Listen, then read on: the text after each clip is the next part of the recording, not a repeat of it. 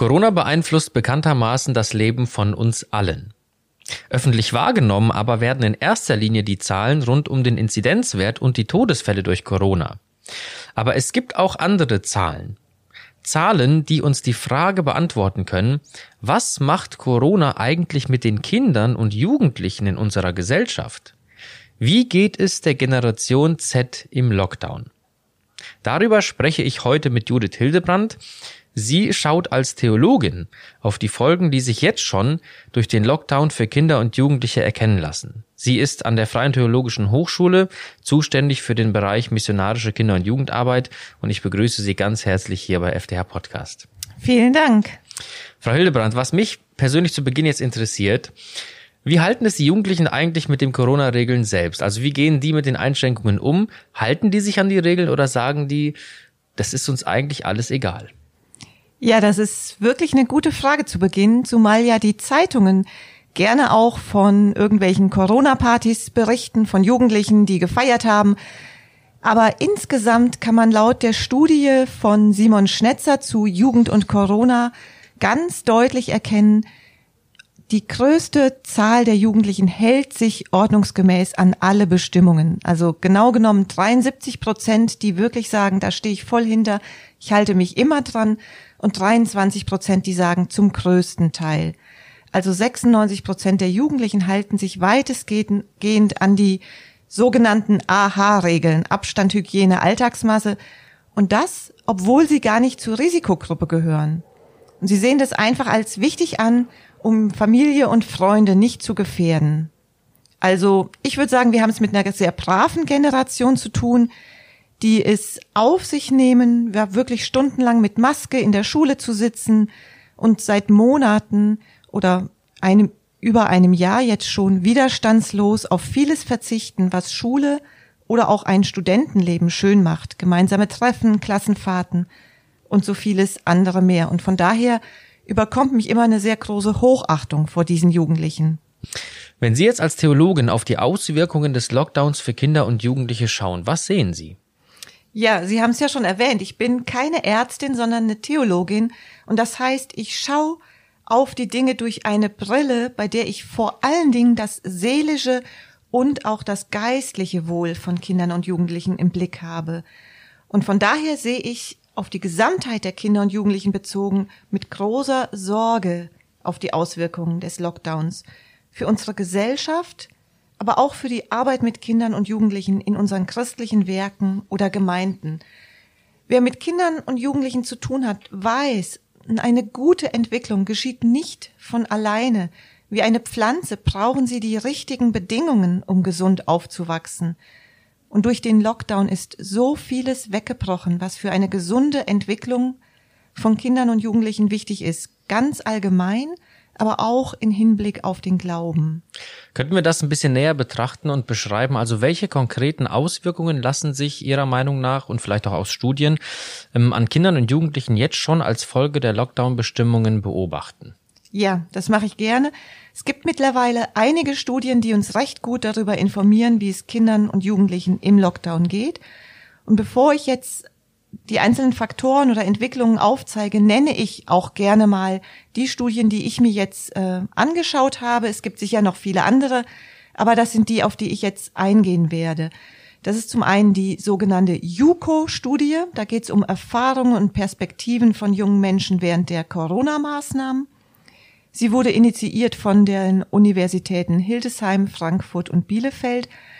Hier ist ganz besonders, dass Jugendliche selbst ausführlich zu Wort kommen. Dann gibt es die Studie vom Frühjahr 2020 Kind sein in Zeiten von Corona vom Deutschen Jugendinstitut. Die sogenannte COPSI-Studie, Corona und Psyche, deswegen COPSI, das ist eine bundesweite Studie zur psychischen Gesundheit von Kindern und Jugendlichen. Interessant ist hier, dass es Vergleichsdaten gibt. Sie haben ähm, Zahlen zur Zeit vor der Pandemie, dann während des ersten Lockdowns und auch ähm, eine zweite Erhebung gemacht zum Jahreswechsel jetzt 2020-21. Hier sehen wir also Entwicklungen, die sich auch schon während der Pandemie zeigen. Dann gibt's die GYM-Studie zur Mediennutzung in Zeiten von Corona vom Medienpädagogischen Forschungsverband Südwest. Hier wurden ähm, Schüler interviewt zu ihrem Medienverhalten im Lockdown.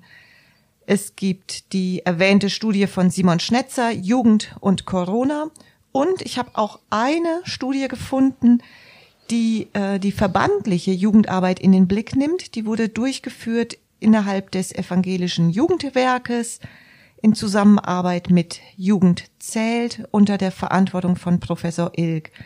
Und auch hier sind ganz interessante Zahlen und Fakten eben zur Jugendarbeit zu finden. Ja, soweit mal zu den Quellen. Das war mir jetzt wichtig, dass einfach auch bekannt ist, was, auf was ich mich beziehe oder woraus ich schöpfe. Und was die Auswirkungen angeht, nehmen wir mal eine allererste Auswirkung in den Blick, die sich sehr, sehr leicht erkennen lässt. Und ich habe die mal überschrieben mit eine digitale Generation wird noch digitaler. Also Generation Z ist ja sowieso die Generation, die mit dem Handy in der Hosentasche aufgewachsen ist. Und wir sehen das jetzt ganz schön in dieser Lockdown-Zeit hat diese Nutzung von digitalen Medien zugenommen. Da wurde die Frage gestellt, was machen die Jugendlichen mehr oder weniger als vor der Corona-Krise? Und die äh, Antworten, die kommen, spiegeln wieder, dass die meiste Zeit an digitalen Medien verbracht werden. Also 81 Prozent, das ist der höchste Wert, haben angegeben, sie schauen jetzt mehr Videos bei YouTube. 78 Prozent haben angegeben, sie schauen jetzt mehr, sie hören jetzt mehr Musik und nutzen auch mehr Streaming-Dienste. 71 Prozent. Das heißt, die digitalen Medien sind die deutlichen Gewinner. Und erst mit großem Abstand kommen andere Beschäftigungen oder werden andere Beschäftigungen genannt, wie zum Beispiel spazieren gehen, lernen, kochen, backen und so weiter. Das heißt, Generation Z ist also noch mehr im Internet unterwegs. Und von daher können wir das einfach so sehen. Das Leben von ihnen hat sich noch mehr ins Netz verlagert. Und wer jetzt Kinder zu Hause hat, weiß es ja auch. Die Schule hat sich ins Netz verlagert. Ne? Ähm, Schule findet online statt, was ja auch sehr wichtig ist. Aber auch das selbstständige Lernen hat sich ins Netz verlagert. Viel stärker. YouTube ist das meistgenutzte mediale Lernangebot. Und meine Beobachtung ist, und das zeigen auch Studien, YouTube ist für diese Jugendlichen eigentlich ein ständiger Begleiter. Hier finden sie alles, was sie für ihre Freizeit und auch für ihre Aufgaben in der Schule brauchen. Es ist ein Rundumpaket, Unterhaltung, Wissensquelle, Lebensratgeber. Und ja, sie finden auch ihre Vorbilder in YouTube, nämlich die Influencer. Ja, auch die sozialen Kontakte, Freundschaften haben sich ins Netz verlagert. WhatsApp, Instagram haben Hochkonjunktur. Es sind riesige Gaming-Communities entstanden. Viele Jugendlichen treffen sich jeden Abend virtuell zum Online-Gaming. Und manche haben sich wirklich eine Parallelwelt aufgebaut zu ihrem eigenen realen Leben. Und hinzu kommt, dass auch Gemeinden ja ihre Gottesdienste und ihre Angebote für Kinder und Jugendliche online geschaltet haben. Das ist ein wichtiges Werkzeug, um überhaupt den Kontakt zu Kindern und Jugendlichen zu halten.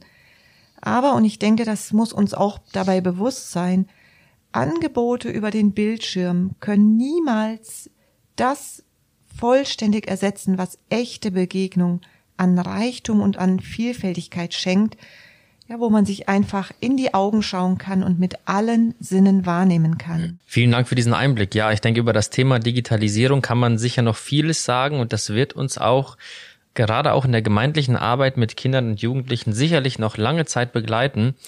Wenn wir das Thema schon mal angeschnitten haben, vielleicht eine kurze Einschätzung Ihrerseits. Was bedeutet diese Entwicklung auf dem digitalen Bereich für Kinder und Jugendliche oder auch für die gemeindliche Arbeit mit ihnen? Ja, das ist wirklich ein sehr weites Feld und ähm, das, was ich jetzt sage, sind einfach zwei ganz kurze, knappe Gedanken. Da gäbe es sehr, sehr viel mehr zu sagen.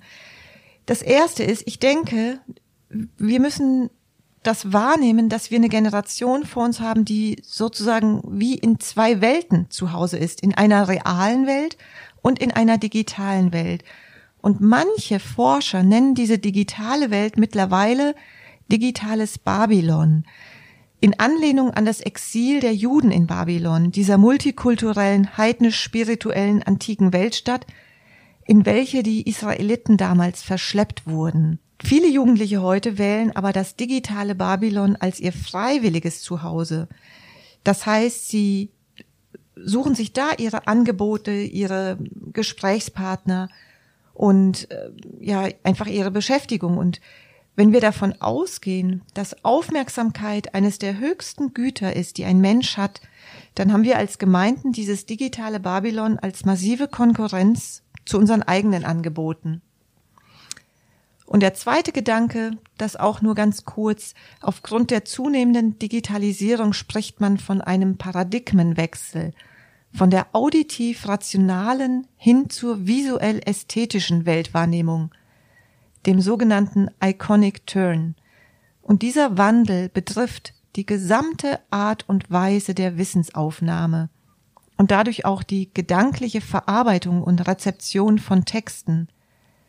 Wenn wir es also auch innerhalb von Gemeinde mit Jugendlichen zu tun haben, dann müssen wir davon ausgehen, dass sie es womöglich schwerer haben, sich lange auf eine Sache zu konzentrieren, dass ihr Gehirn oft gar nicht mehr trainiert ist, längere oder kompliziertere Texte zu lesen oder überhaupt an einer Sache dran zu bleiben, sondern ihr Gehirn ist spezialisiert, Texte schnell zu überfliegen, zu wissen, wo man welche Informationen findet und ähm, ja, einfach einen schnellen Szenenwechsel immer vor sich zu haben. Und das sollten wir auch in der gemeindlichen Arbeit mit Kindern und Jugendlichen einfach im Blick haben.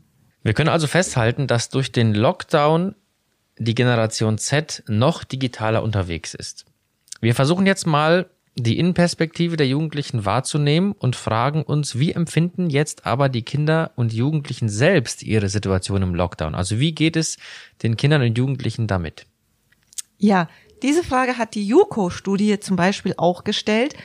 Sie haben danach gefragt, wie zufrieden Jugendliche mit ihrer verbrachten Zeit vor Corona sind oder waren und äh, wie sie es jetzt im Lockdown sind.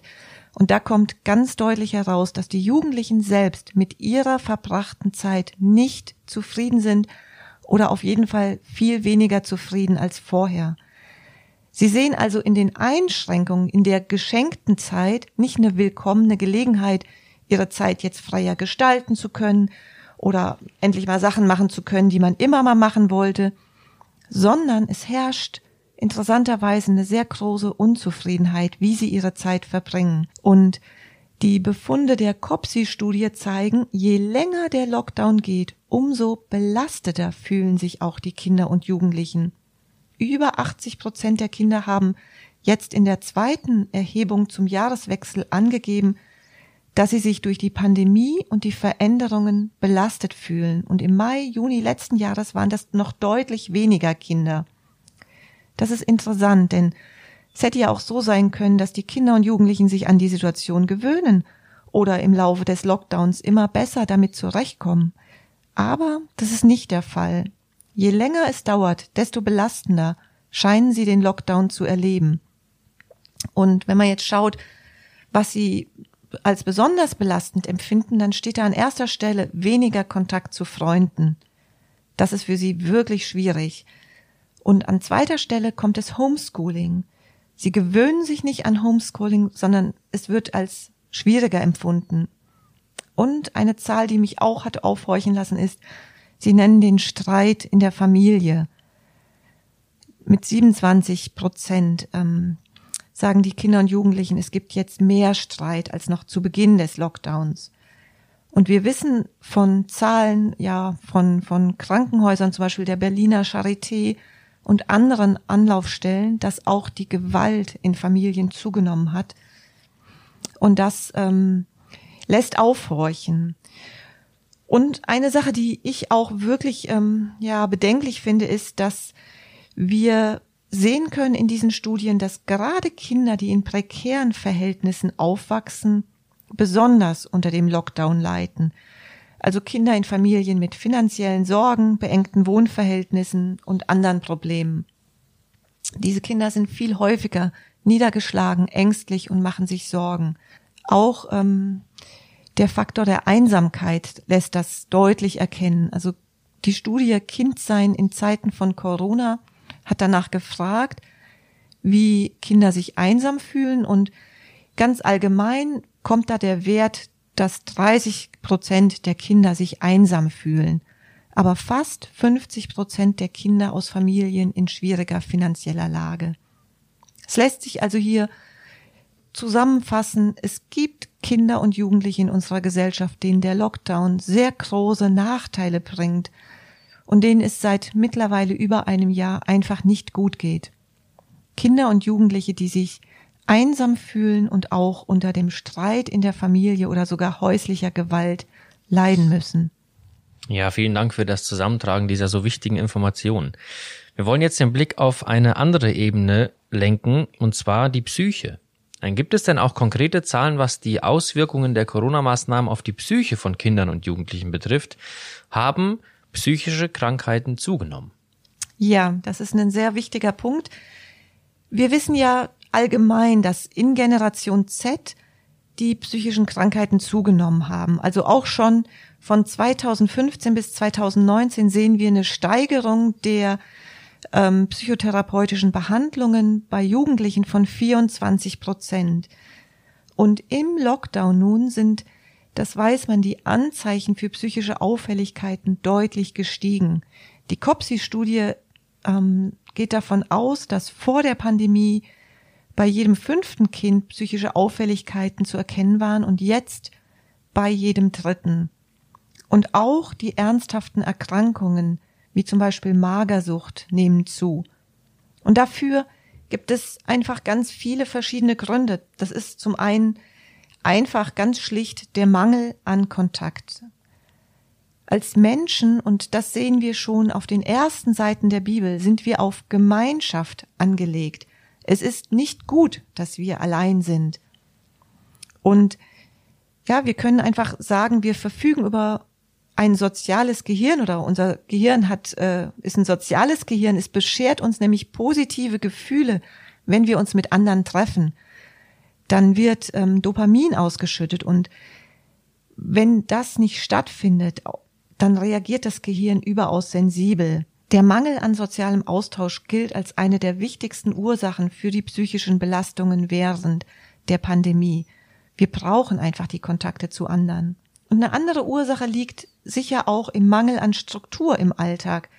Durch den Lockdown haben viele Kinder einfach gar keine festen Zeiten mehr, kein regelmäßiges Aufstehen, keinen regelmäßigen Unterrichtsbeginn oder gar kein Unterricht, keine regelmäßigen Essenszeiten. Sie machen auch weniger Sport, das ist auch nachgewiesen und wir wissen, dass Sport sich auch positiv auf die Psyche auswirkt. Also all das hat einfach ähm, zur Folge, dass Routinen, die das Denken vereinfachen, wegfallen. Auf der anderen Seite muss unser Gehirn jetzt aber immer wieder neue Eindrücke und Nachrichten verarbeiten. Es kommen immer neue Botschaften und das kann zu einer Überforderung des Gehirns fühlen, führen. Also die Folge ist Unkonzentriertheit und die Unfähigkeit, sich länger intensiv auf eine Sache zu fokussieren. Gibt es schon Zahlen, wie sich das auf die Schulbildung dieser Generation auswirkt? Ja, da ist jetzt ähm, vor ein paar Wochen einfach Zahlen von den Jugendämtern gekommen. Lorenz Bahr zum Beispiel, der Vorsitzende der Landesjugendämter, hat gemeldet, dass sich die Zahl der Schulabbrecher im Jahr 2020 mal ebenso verdoppelt hat. Und es wird jetzt schon damit gerechnet, dass das auch in 2021 nochmal der Fall sein wird. Und das sind ganz bedenkliche Zahlen, denn hinter jedem Schulabbrecher steht ja ein Einzelschicksal. Da stehen so viele schwierige Momente für den Jugendlichen selbst, aber auch die Eltern und die Bezugspersonen das ist wirklich eine Sache, die nicht so leicht zu verkraften ist, auch für uns als Gesellschaft, weil wir hier letztendlich sehen, dass ja Pläne, die Jugendliche hatten, ja damit auch scheitern. Dinge, die sie sich vorgenommen haben, beruflich, vielleicht eine Ausbildung, das sind schwierige Geschichten. Und noch eine Sache, die ich auch hier ansprechen möchte, ist, Generation Z hat ihre ganz eigene Suchtproblematik sie haben weniger mit harten Drogen oder mit Alkoholsucht zu tun. Das ist nachweislich ähm, zu erkennen. Dafür hat ja die Computerspielsucht zugenommen, ist als eine eigene Krankheit im Jahr 2018 ange, äh, akzeptiert worden von der äh, Weltgesundheitsorganisation. Und was wir deutlich erkennen, ist, dass die Pornografiesucht zugenommen hat. Und das ist auch jetzt schon im Lockdown zu beobachten. Tabea Freitag, die Leiterin der Fachstelle für Mediensucht Return, schreibt, durch den Lockdown und die beschleunigte Digitalisierung von Schule und Kinderzimmer weitgehend ohne technische und pädagogische Schutzkonzepte haben kindlicher und jugendlicher Pornografiekonsum und sexuelle Übergriffe weiter zugenommen. Und wenn wir jetzt wissen, dass bereits 2017, also schon vor Corona, hierzulande mehr als 70 Prozent der 14 bis 17-jährigen Jungen und 10 Prozent der Mädchen täglich bis mehrmals wöchentlich Pornografie konsumiert haben und 20 Prozent der Jungen täglich, dann ja, ist das bedenklich, denn wir wissen, dass es jetzt im Lockdown nochmal gestiegen ist und ich möchte es einfach ansprechen, dass wir auch, wenn wir mit Kindern und Jugendlichen in unseren Gemeinden zu tun haben, das einfach im Blick haben. Gibt es denn auch positive Dinge, die durch den Lockdown bewirkt werden? Also kann so ein Lockdown nicht auch eine Chance sein, Dinge zu entschleunigen oder mehr Zeit für Dinge zu haben, die man immer schon mal machen wollte? Ja, das ist auf jeden Fall auch zu beobachten. Durch den Lockdown haben Kinder und Jugendliche ja deutlich mehr Zeit in, innerhalb der Familie verbracht, als dies unter normalen Umständen der Fall ist. Corona lässt die Bedeutung von Familie und den Einfluss, den Familie auf Kinder hat, noch mal stärker anwachsen, als das sowieso jetzt schon seit einigen Jahren zu beobachten ist. Und ganz viele Familien haben das sehr, sehr gut genutzt. Ich habe nie so viele Familien unter der Woche zum Beispiel Schlitten fahren sehen oder wandern sehen wie diesen Winter. Und auch die Kinder und Jugendlichen empfinden das als wirklich positiv. Es wurde in der Studie Kindsein in Zeiten von Corona auch genau das angeschaut. Wie ist das denn für die Kinder, so viel mehr Zeit in der Familie zu verbringen mit den Eltern? Und dann nennen die Kinder als besonders positiv die gemeinsamen Mahlzeiten und auch die Aktivitäten, die sie als Familie untergenommen haben. Und besonders positiv kommt die Zeit, die sie mit ihren Vätern verbracht haben, rüber. Und eine weitere Sache, die als positiv erlebt wird, ist, der Alltag ist nicht mehr so getaktet. Das haben Kinder sehr zu schätzen gewusst. Alles, was den Alltag so voll gemacht hat, also Training, Musikunterricht, Sportveranstaltungen, all das ist weggefallen und plötzlich hat man einfach mehr Zeit. Das ist was sehr Positives. Haben diese Tendenzen aber nicht auch Schattenseiten? Doch, das sehen wir auch. Das kommt genau in der zweiten Befragung der COPSI-Studie nämlich so deutlich äh, rüber, dass ähm, mehr Streit in die Familie gekommen ist. Die Eltern sagen, der Streit eskaliert öfter. Und auch die psychischen Belastungen bei Eltern, die depressiven Stimmungen haben zugenommen. Und wir wissen, wenn es den Eltern nicht gut geht, geht es natürlich den Kindern auch nicht gut. Und 65 Prozent der Kinder finden das Lernen und die Schule jetzt nach einem Jahr oder über einem Jahr anstrengender als noch zu Beginn des ersten Lockdowns. Und das ist ja einfach auch schwierig, wenn so viel Zeit in der Familie verbracht wird. Und dennoch, die COPSI-Studie weist darauf hin, dass trotzdem die Familie eine der wichtigsten Ressourcen überhaupt ist, um die Belastungen der Pandemie aufzufangen. Also wir können einfach sehen, wie viel Kraft eine Familie hat. Sie kann ein ganz wichtiger Schutzfaktor sein. Wo das Zuhause gut funktioniert, sind Kinder und Jugendliche geschützt und seelisch stabiler. Und das kann auch in einer Patchwork Single-Mutter oder Single-Vater-Familie der Fall sein. Aber wo das eben nicht der Fall ist, wo prekäre Familienverhältnisse sind, wirkt sich das umso negativer für die Kinder und Jugendlichen aus. Gibt es jetzt neben der Familie als Ressource in Anführungszeichen andere wichtige Ressourcen, die für Kinder und Jugendliche wichtig sind, dass sie diese Zeit gut überstehen? Also was kann ihnen helfen? Ja, da steht ganz zu Beginn und an erster Stelle auf jeden Fall der Kontakt zu anderen. Wir wissen aus der Studie Kinder in Zeiten von Corona, dass es Kindern viel leichter fällt, mit der Situation zurechtzukommen, wenn Geschwister da sind und wenn regelmäßiger Kontakt zum Beispiel zu den Großeltern besteht. Auch der regelmäßige Online-Kontakt zu Freunden und Lehrkräften wirkt sich positiv auf die Kinder aus. Und auch auf die Eltern übrigens in der Situation von Homeschooling. Und dieser Kontakt ist jetzt nicht nur online gemeint, sondern schließt auch Telefon, E-Mail, Zoom, alles mögliche, Briefkontakt ein.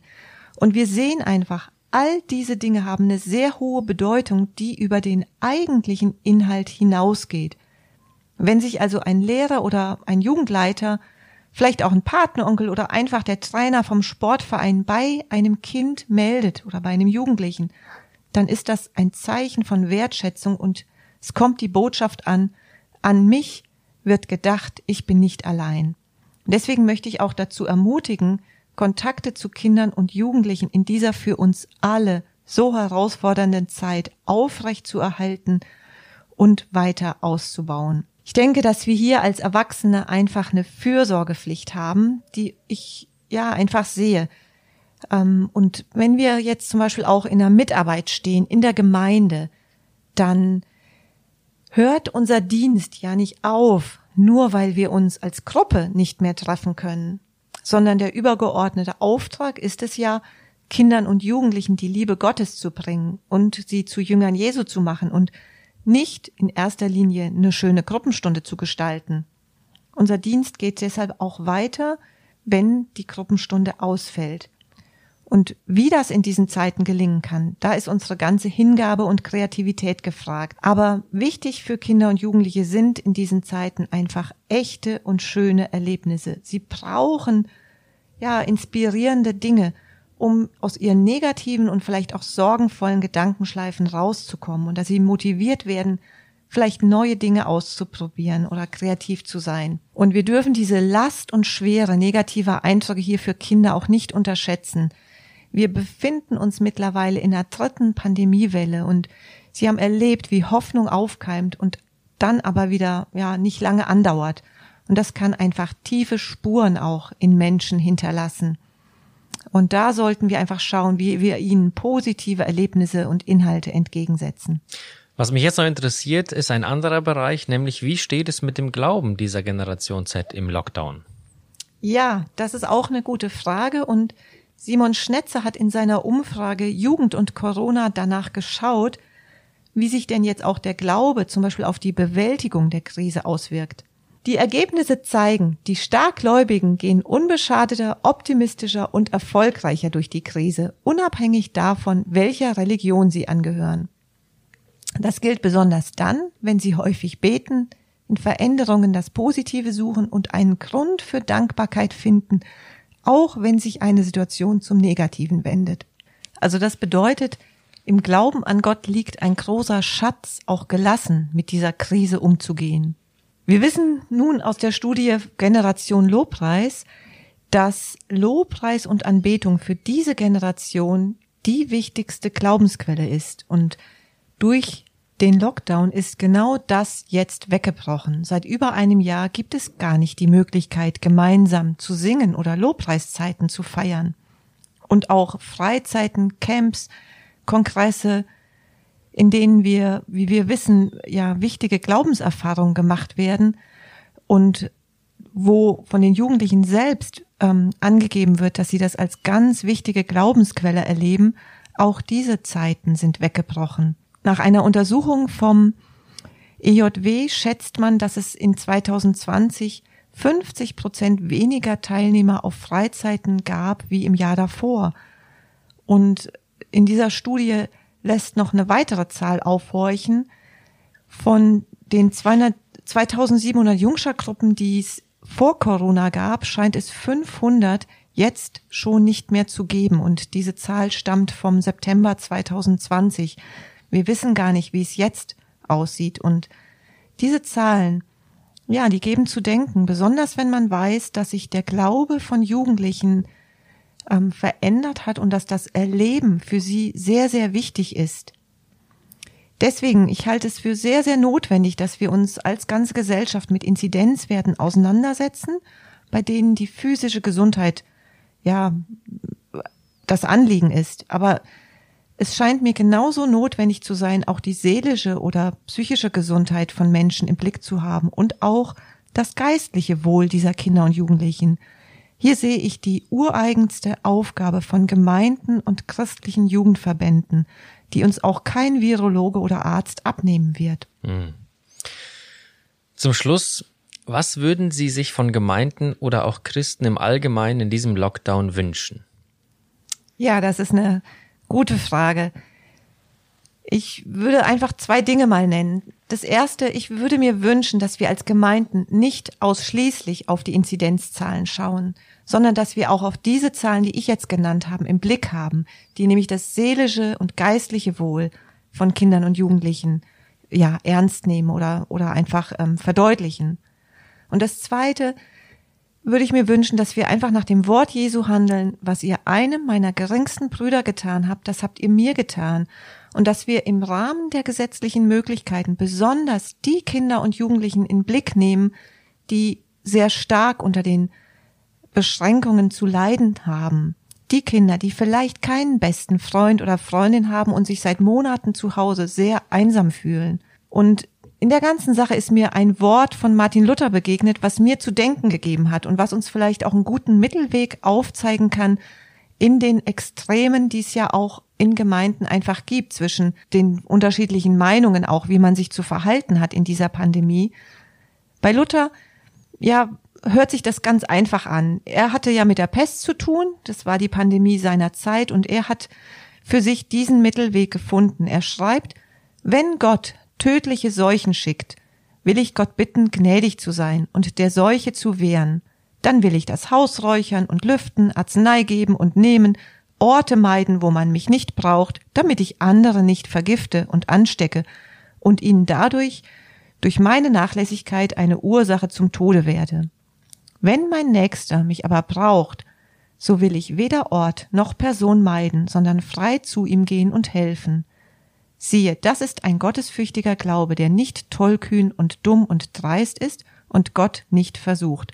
So Martin Luther und denke, das ist ein weiser Rat auch für unser Verhalten in Gemeinde mit Kindern und Jugendlichen, die vielleicht uns auch brauchen. Frau Hildebrand, ich danke Ihnen ganz, ganz herzlich für diesen sehr spannenden, interessanten und hochaktuellen Einblick in diese Zahlen und in diese wichtigen ähm, Bereiche, was das Leben unserer Kinder und Jugendlichen betrifft. Ich wünsche Ihnen gottesreichen Segen für Ihre wichtige Arbeit. Ich danke Ihnen als unseren Zuhörern auch fürs Zuhören und wünsche auch Ihnen einen angenehmen Tag und Gottes Segen. Mein Name ist Arthur Reiswig und Sie hörten FDH Podcast.